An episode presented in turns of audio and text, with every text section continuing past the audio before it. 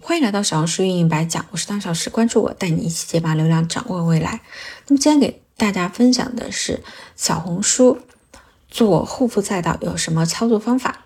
那么有一个第一步就是要有一个小红书的账号，在小红书做内容博主啊，只要有一部手机，一个手机号就可以了，用新号或者以前的老号都行，没必要非要换新手机号去做，这些都是没有必要的纠结，只要账号没有被限制就行。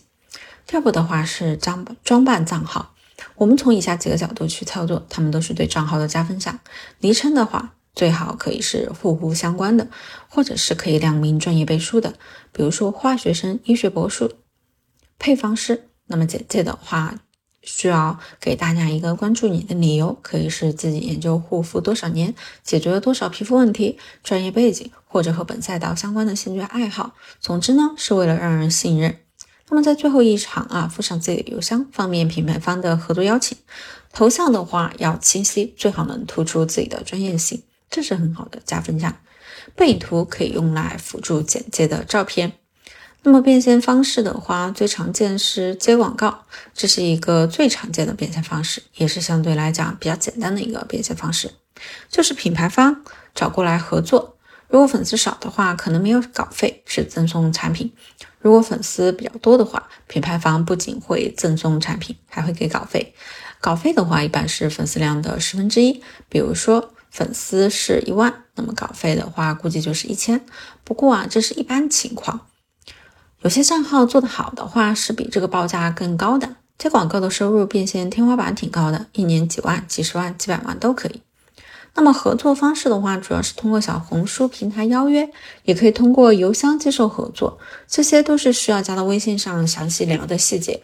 加上微信以后的话，也可以重复合作。那么到第二种方式，就是引流到私域卖护肤品相关的产品，就是把粉丝加到微信，向粉丝售卖产品获取利润。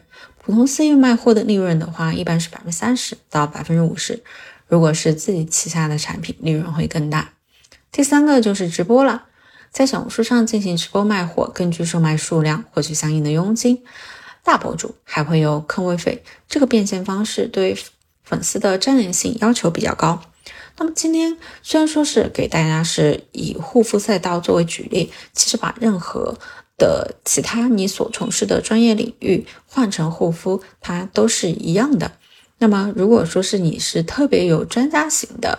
知识的话，那你引流到私域还可以去做知识付费的产品或训练营。那如果你本身就有一些产品或服务的话，你也可以引流到私域去做变现。那具体要怎么去做，也欢迎收听我前面的几期内容。今天的分享就到这里了。如果有任何问题，都可以添加当前营销，也就是当前营销的拼音加听友群，领取我们小红书运营一百讲的资料包。